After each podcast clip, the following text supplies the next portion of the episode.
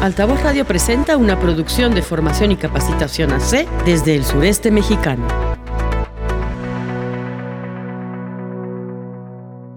Las Moradas.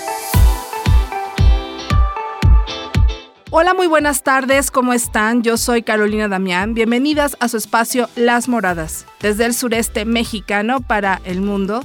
Estaremos con ustedes como todos los martes a través de Altavoz Radio por la 1011 FM a las 5.30 de la tarde con temas en la defensa de los derechos humanos, con perspectiva de género. Estaremos abordando el día de hoy el Día Mundial de la Lucha contra la Depresión. Ese será el tema central del programa y como siempre al final haremos una reflexión. También contaremos con la cápsula informativa de Miriam González desde el Instituto para las Migraciones y MUMI en la Ciudad de México, con Erika Vázquez desde Comunicación de Foca pero antes de empezar con toda esta información, con nuestras expertas, bienvenido 2024. Vámonos con este primer programa de enero de las moradas. Quédate con nosotras. Estás escuchando Las Moradas.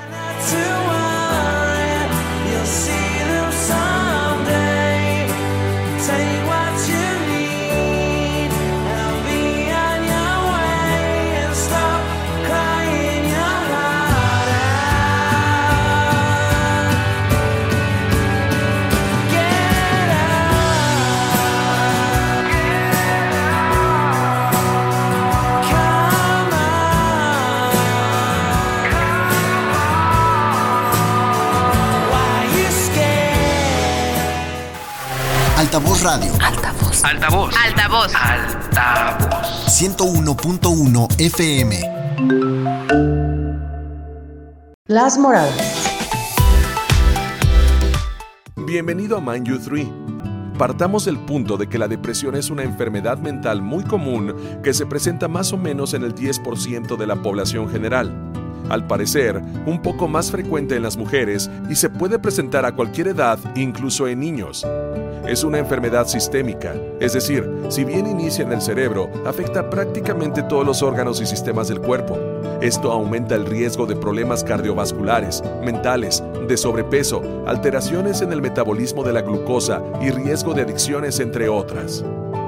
El ánimo con tendencia a la baja y dejar de disfrutar actividades antes placenteras por un tiempo prolongado podrían ser señales de un cuadro depresivo.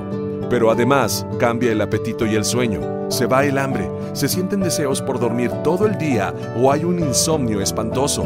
Aparecen deseos por aislarse de los demás, ya no hay deseo por convivir con nadie. Empezar el día y sus actividades provoca una pesantez espantosa y nada causa motivación.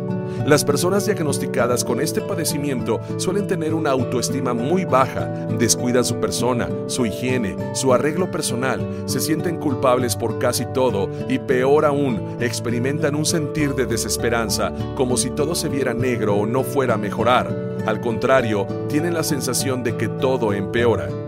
También suelen tener muchos problemas para concentrarse o aprender algo, tienen olvidos frecuentes, cometen errores lo cual les trae más problemas. En niños, la depresión es un tanto diferente. Suele manifestarse principalmente como irritabilidad. Son niños que fácilmente están enojados, hacen berrinches exagerados, orinan la cama durante el sueño, agreden otros niños, destruyen sus juguetes o son muy demandantes de atención. En el adulto de edad avanzada es muy común si tomas en cuenta que a cierta edad los ancianos suelen estar inactivos, con enfermedades y en muchos casos abandonados por la familia. Se sienten tristes y dormitan todo el tiempo, no son estimulados. Seguramente en algún momento de la vida las personas han pasado por una ruptura amorosa, la pérdida del empleo, un pleito familiar, la muerte de un ser querido u otro evento vital, por lo que una respuesta de tristeza sería normal y esperada. Pues bien, si las personas han notado que debido a estos síntomas, por lo menos durante dos semanas, ya no funcionan en muchos aspectos cotidianos como su trabajo, relaciones familiares, sociales u otras, es recomendable la consulta con el médico especialista. Además de todo esto, en casos graves de depresión puede presentarse ideación suicida o deseos de muerte, datos de psicosis o abuso de sustancias podemos concluir que esta enfermedad puede acabar con la vida de quien la padece y afectar gravemente a la familia y otros que le rodean. Es una enfermedad seria que no se corrige sola ni se trata echándole ganas.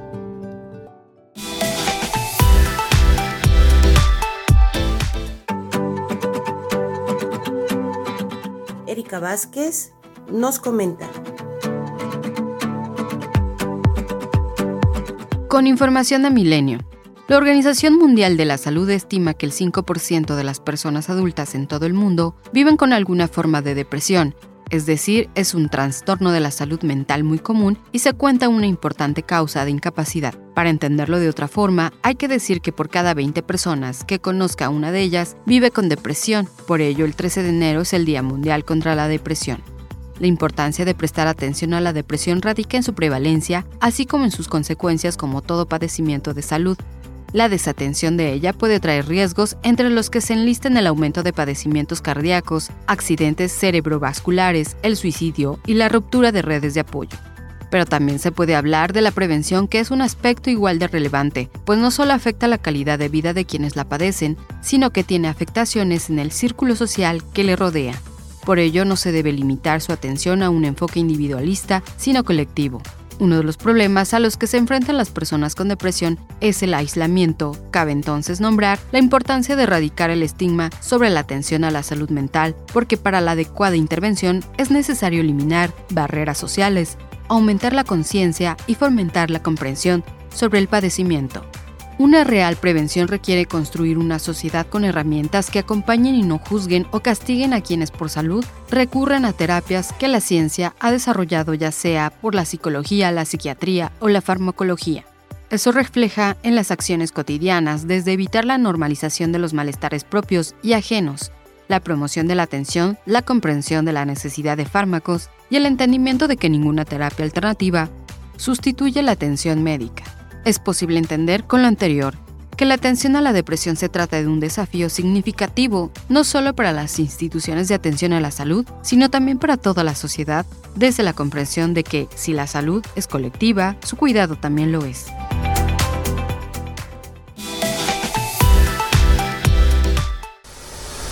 Altavoz Tapachula, 101.1 FM.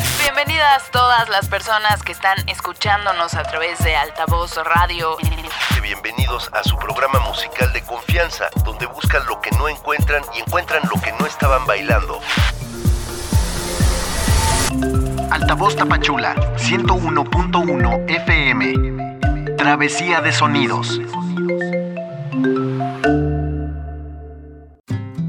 ¿Ya conoces las casas de día? Son espacios para mujeres en las migraciones. Si eres mujer migrante, nosotras podemos acompañarte. Ubícanos en Comitán, Avenida Central número 27, El Calvario, Barrio Centro. Teléfono 963-632-8400. En San Cristóbal, Avenida El Faisán, número 11, Colonia del Valle. Teléfono 967-131-1258. Y en Tuxtla Gutiérrez, 16 Avenida Sur Oriente, número 788, Colonia Lomas del Venado. Teléfono 961-550-2952. Las Moradas.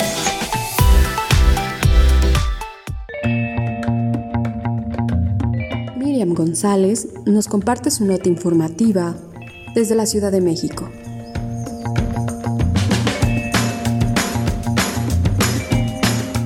2023 fue el año de la política migratoria del desgaste para las personas migrantes, quienes vivieron múltiples desafíos en su búsqueda de protección. Antes que nada, es importante recordar que la migración más numerosa en esta región sigue siendo la mexicana hacia Estados Unidos, a pesar de que lo que se reporta en los medios de comunicación es la migración de distintas nacionalidades en y a través de México. En 2023, más de 200.000 personas mexicanas fueron deportadas desde territorio estadounidense y 87 mil familias mexicanas fueron detenidas, cifra mayor a lo registrado de 2016 a 2022. Esto debería de colocarnos en una postura, discurso y narrativa diferentes frente a la población migrante, pero no es así, sigue permeando el rechazo, la contención y la criminalización. En el año que acaba de pasar, uno de los eventos más impactantes fue el incendio en la estancia migratoria de Ciudad Juárez, el 27 de marzo, en donde fallecieron 40 migrantes y 27 resultaron con lesiones de por vida todo porque el personal del Instituto Nacional de Migración decidió no abrir la puerta de la celda donde se encontraban. Ni la Comisión Nacional de los Derechos Humanos, que ha sido criticada por su falta de autonomía, pudo ignorar la evidencia y acreditó que en el momento de los hechos se contaba con tiempo suficiente para abrir la puerta de la estancia de hombres.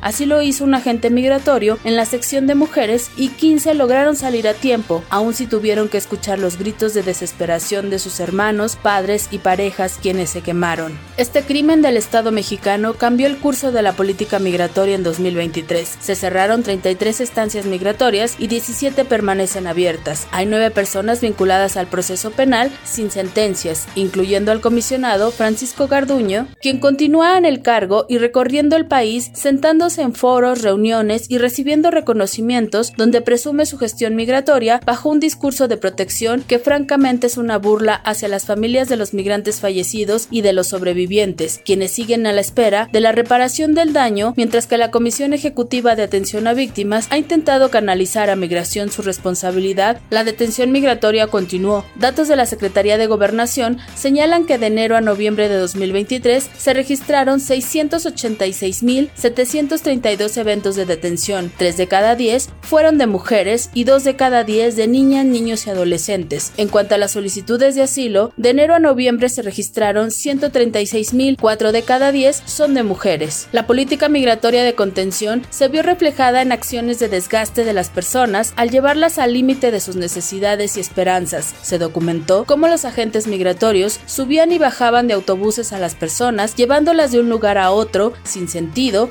pero bajo el argumento de acercarles a oficinas donde sus trámites saldrían más rápido. Además, como nunca, se registraron accidentes en carretera, donde murieron decenas de personas migrantes. Tan solo en octubre, 10 mujeres migrantes murieron en un accidente registrado en Chiapas porque esta política las orilló a transitar por rutas más complicadas y a recurrir a transportes más peligrosos. Al tiempo que el Estado mexicano sigue participando en las políticas de externalización de las fronteras de Estados Unidos. Sin embargo, como en participaciones anteriores, las organizaciones y los albergues son quienes han sostenido las necesidades de estas poblaciones devueltas a México, mientras que las personas migrantes enfrentan diversos actos violentos cometidos por las autoridades migratorias y el crimen organizado sin que accedan a la justicia. El recuento de lo que fue 2023 para las personas migrantes es mucho más amplio, pero es claro que México está lejos de fomentar una cultura de integración que incluya a todas las personas, independientemente de su nacionalidad, situación migratoria, color de piel y tantas otras características que son discriminadas por las autoridades migratorias. Es urgente transitar de una política migratoria de contención y criminalización a una de protección, pero por sobre todas las cosas, dejar de ser cómplices de las políticas migratorias estadounidenses y garantizar el respeto de la legislación nacional mexicana en materia migratoria y de asilo. Para las moradas, Miriam González, Instituto para las Mujeres en la Migración y MUMI.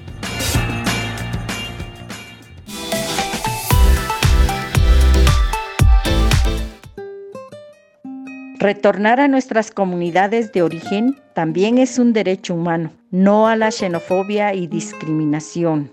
Un mensaje de la Red de Gestoras por la Defensa de los Derechos Humanos. Las Moradas. Estamos de vuelta aquí en tu espacio Las Moradas. El día de hoy eh, estuvimos escuchando información sobre el Día Mundial de la Lucha contra la Depresión este tema siempre es difícil de tratar, sobre todo en familia. Cuando hay alguien en la familia o varias personas en la familia que sufren de algún tipo de trastorno depresivo, porque hay muchos tipos, hay muchas variables, hay muchos factores que pueden alterar a una persona en su sistema eh, físico, emocional y, y bueno, este tema no es un juego, es algo muy serio y mandamos este mensaje de paz y de empatía en la sociedad. Hablemos de lo que sentimos, digamos lo que no nos gusta, pongamos límites si sentimos que estamos siendo abusados o violentados, violentadas. Hay que aprender a decir no, hay que aprender a poner límites, hay que aprender a decir lo que sentimos y hay que aprender a autocuidarnos de las diferentes herramientas que existen en este momento en el mundo. Tantas, caminar simplemente, por ejemplo, media hora al día, es sanísimo para la mente. Y con esto nos despedimos el día de hoy. Muchas gracias por sintonizarnos como siempre a través de este, estos espacios radiofónicos y que tengan un excelente inicio de año. Nos vemos hasta la próxima. Estás escuchando Las Moradas. Esta fue una producción de formación y capacitación AC para Altavoz Radio.